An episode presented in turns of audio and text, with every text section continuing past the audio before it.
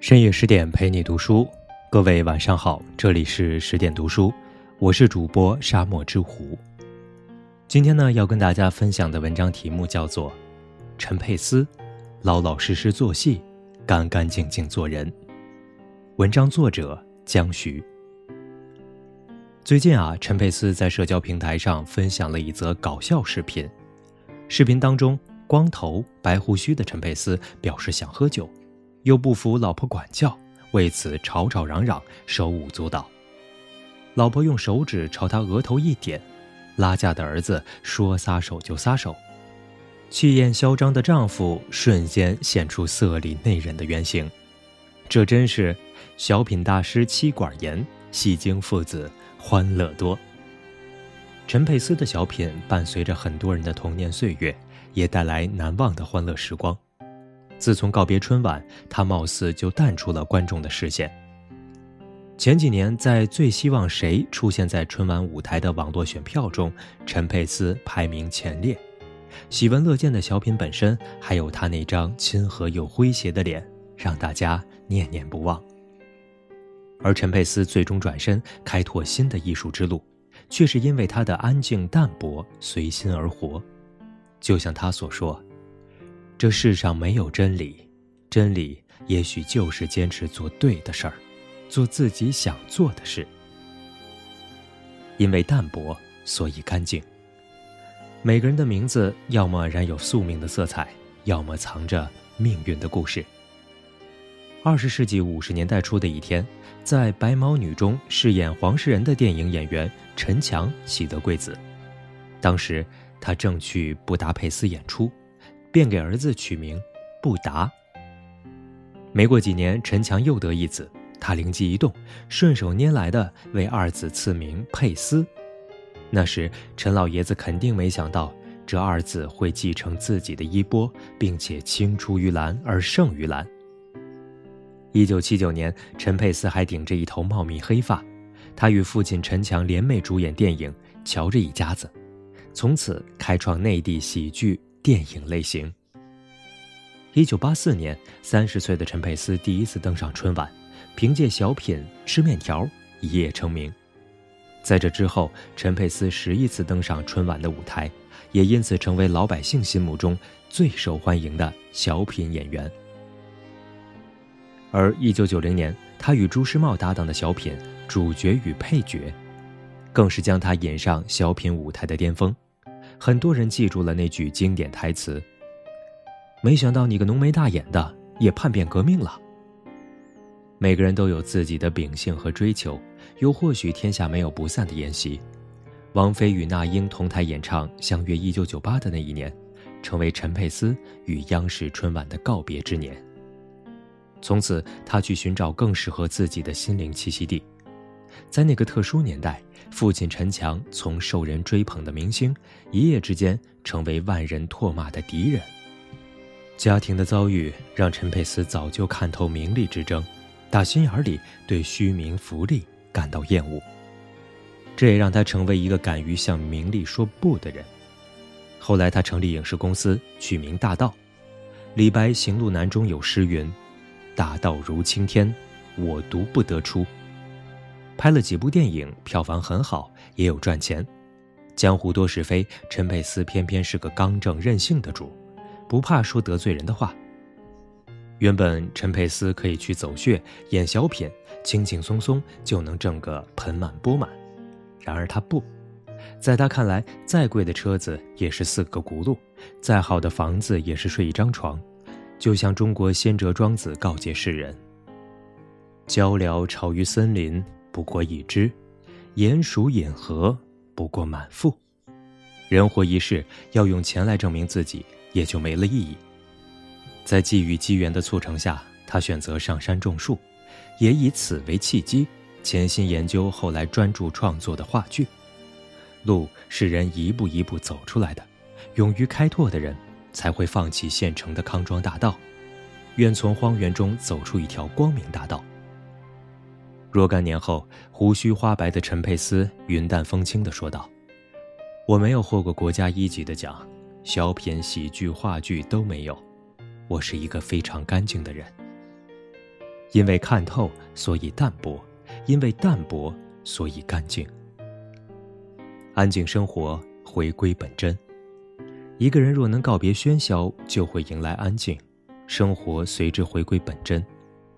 有一次，陈佩斯去花鸟市场给母亲买热带鱼，巧遇古玩大甩卖，他看中两样：一块园林造型的灵璧石，一块魏晋名士模样的水城岩。到家后，将石头往书桌上一摆，又往社交平台一晒，心里喜滋滋的。嘚瑟之余，也没忘记现实问题。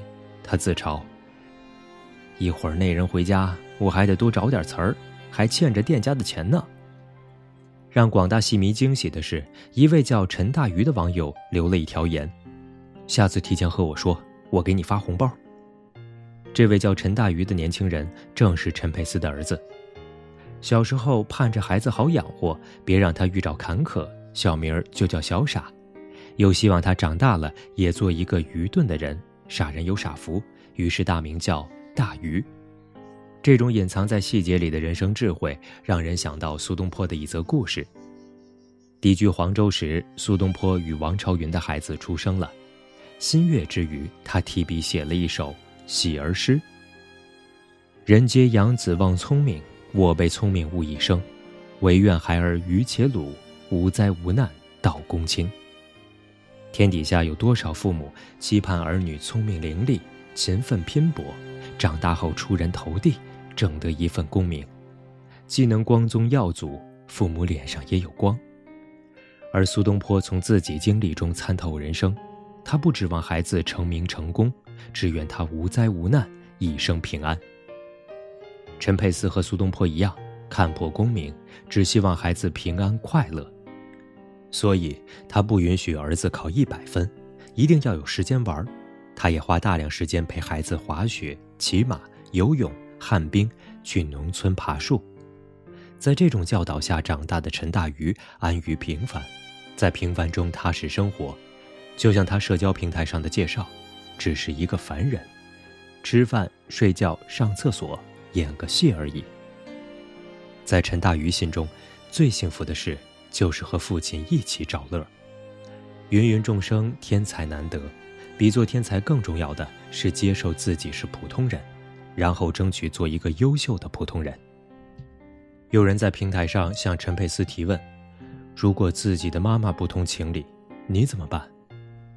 他的回答让人醍醐灌顶：“嘿嘿嘿，就对了。”人老了就和小经理实属正常。作为儿女，站在他的角度看事情，就会明白，鸡飞狗跳在老人眼里是顺理成章。年幼的你执拗胡闹，如今你要把这份焦虑烦忧担下来。陈佩斯会挤出工作时间，亲自陪护年迈的母亲，为提升母亲退化的脑力，他陪她一起拼接图画。如果老小孩拼对。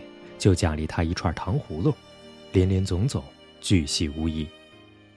这种回归生活本真的状态，正如《菜根谭》中所写：“岁月本长，而忙者自促；风花雪月本闲，而扰攘者自容。”一切喜剧都有一个悲情内核，笑是果，悲是因。这是陈佩斯在喜剧这条道上摸爬滚打一辈子，领悟到的重要一点。人生如戏，戏如人生，戏里戏外，莫不如是。有一年，陈佩斯在河南拍戏，拍的是少爷的磨难，那可着实让他受了一些磨难。在农村有一场戏，拍他光着脚在乡间道路上追赶汽车。当时已入秋，地上都是蒺藜，疼得他呀一跑一扭，惹得边上围观的群众乐呵乐呵。当导演喊停，他一下子趴倒在地。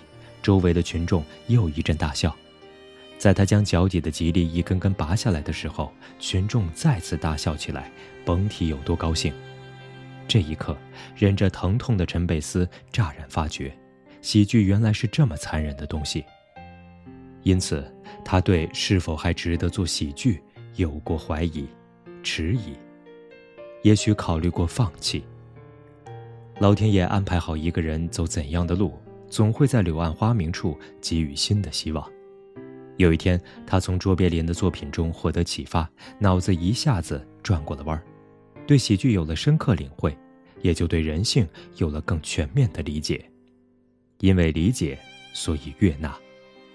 总之，他在话剧这条小众的大道上越走越远，越走越明亮。倪萍看完陈佩斯、杨立新主演的话剧《戏台》后，内心久久不能平静。他看过很多喜剧、悲剧。这种让人含泪笑着看下去的喜剧，却很罕见。他赞叹：“佩斯，佩服你在舞台上的坚守，佩服你用灵魂塑造着人物三十年如一日。”对陈佩斯放弃成熟的影视之路，另辟蹊径一门心思做话剧的举动，很多人不理解，老搭档朱时茂也不理解。在朱时茂看来，这是一根筋、死心眼儿。其实对陈佩斯自己来说，他只是不迎合、不妥协、不将就，坚持做对的事，做自己喜欢的事，希望这个世界按照规矩运转下去。在社交平台上，他用的是繁体字。一位网友建议，如果平时并不用繁体字，那还是用简化字好些。您说是不？谁料陈大师回复七个字：不好，因为我喜欢。随心而活，笑对人生，这是陈大师一以贯之的风格。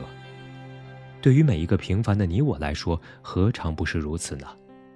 人到一定年龄，活通透了，才会明白，来来往往何必迎合，也何须妥协。爱看的人自然爱看，喜欢的人总会喜欢下去。人生苦短，精力有限，做值得做的事，做自己喜欢的事。老老实实做戏，清清白白做人，安安稳稳生活，平平淡淡过日子，这是陈佩斯的处事原则，这样就够了。做到这样并不容易，因为要做到淡泊、干净、安静、通透。人到七十古来稀，做了一辈子喜剧，陈佩斯觉得自己这一生也不悲，也不喜。他说：“雨中也快活，晴也心情好。”人到黄昏时，任什么都不计较。愿平凡如你我，也是这样走下去，能经历风雨，能雨过天晴，再回首时，也无风雨，也无晴。好了，这就是今天的十点读书。更多美文，请继续关注十点读书，也欢迎把我们推荐给身边的朋友和家人，一起在阅读里成为更好的自己。我是主播沙漠之狐，我们下期再见。